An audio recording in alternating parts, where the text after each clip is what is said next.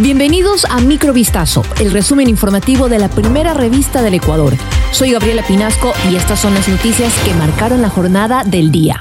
Detienen en Panamá a Daniel Salcedo Bonilla, uno de los procesados en el caso Metástasis, referente a una presunta gran trama de corrupción en el sistema judicial, carcelario y policial de Ecuador. Salcedo fue capturado una semana después de que un juez de la Corte Nacional de Justicia aceptara un pedido de la fiscal general Diana Salazar para que la Organización Internacional de Policía Criminal o Interpol publique la notificación roja a nivel internacional con la finalidad de que sea detenido. El procesado, quien ha sido sentenciado por actos de corrupción en la venta de insumos médicos, durante la pandemia del COVID-19 y sobre quien pesa una orden de prisión preventiva por el caso Metástasis, fue vinculado al proceso penal por el delito de delincuencia organizada el pasado 3 de enero dictan una nueva orden de prisión preventiva contra Fabricio Colón Pico, uno de los presos más buscados por presuntamente estar implicado en un plan para asesinar a la fiscal general del Estado, Diana Salazar. Este martes 16 de enero de 2024 se instaló la audiencia contra alias Capitán Pico, a quien la fiscalía procesó por presunta intimidación. En la diligencia, una jueza de Pichincha resolvió dictar prisión contra el prófugo, quien hace una semana se fugó de la cárcel de Riobamba en medio de una jornada de ataques terroristas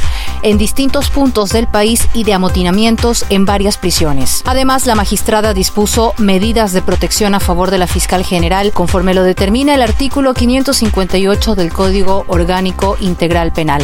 El Pleno del Consejo de la Judicatura nombró siete jueces permanentes para la unidad especializada en la lucha contra la corrupción y el crimen organizado, luego de una sesión extraordinaria realizada este lunes 15 de enero. Los nuevos juzgadores fueron seleccionados del banco de elegibles del concurso público de méritos y oposición realizado en 2022. Cuatro de ellos se incorporarán en la unidad de garantías penales y tres conformarán un nuevo tribunal con sede en la provincia de Pichincha. Con esta designación son 23 los administradores de justicia justicia especializados que conocen este tipo de casos y aportarán en el procesamiento de las causas que se han iniciado en los últimos días por la aplicación del decreto ejecutivo número 111, mediante el cual se declaró a Ecuador en estado de conflicto interno armado.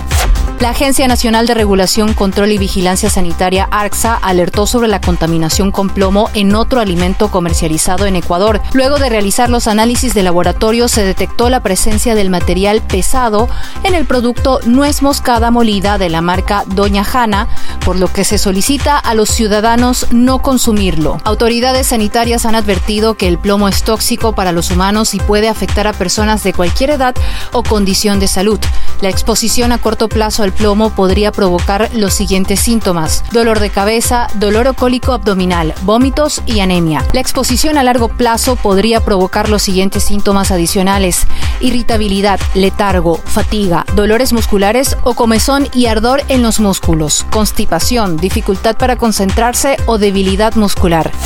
Un agente penitenciario fue víctima de un atentado que terminó con su vida, según anunció el SNAI este martes 16 de enero. El crimen del servidor del Cuerpo de Seguridad y Vigilancia Penitenciaria ocurrió cuando regresaba a su casa luego de cumplir con su jornada laboral. La víctima, identificada como Jefferson Q, se conoce que trabajaba en la cárcel de Sucumbíos. El SNAI anunció que brindará todas las facilidades a las entidades encargadas de las investigaciones para determinar las causas de este caso que enluta a quienes conforman el sistema penitenciario nacional.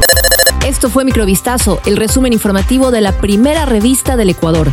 Volvemos mañana con más. Sigan pendientes a vistazo.com y a nuestras redes sociales.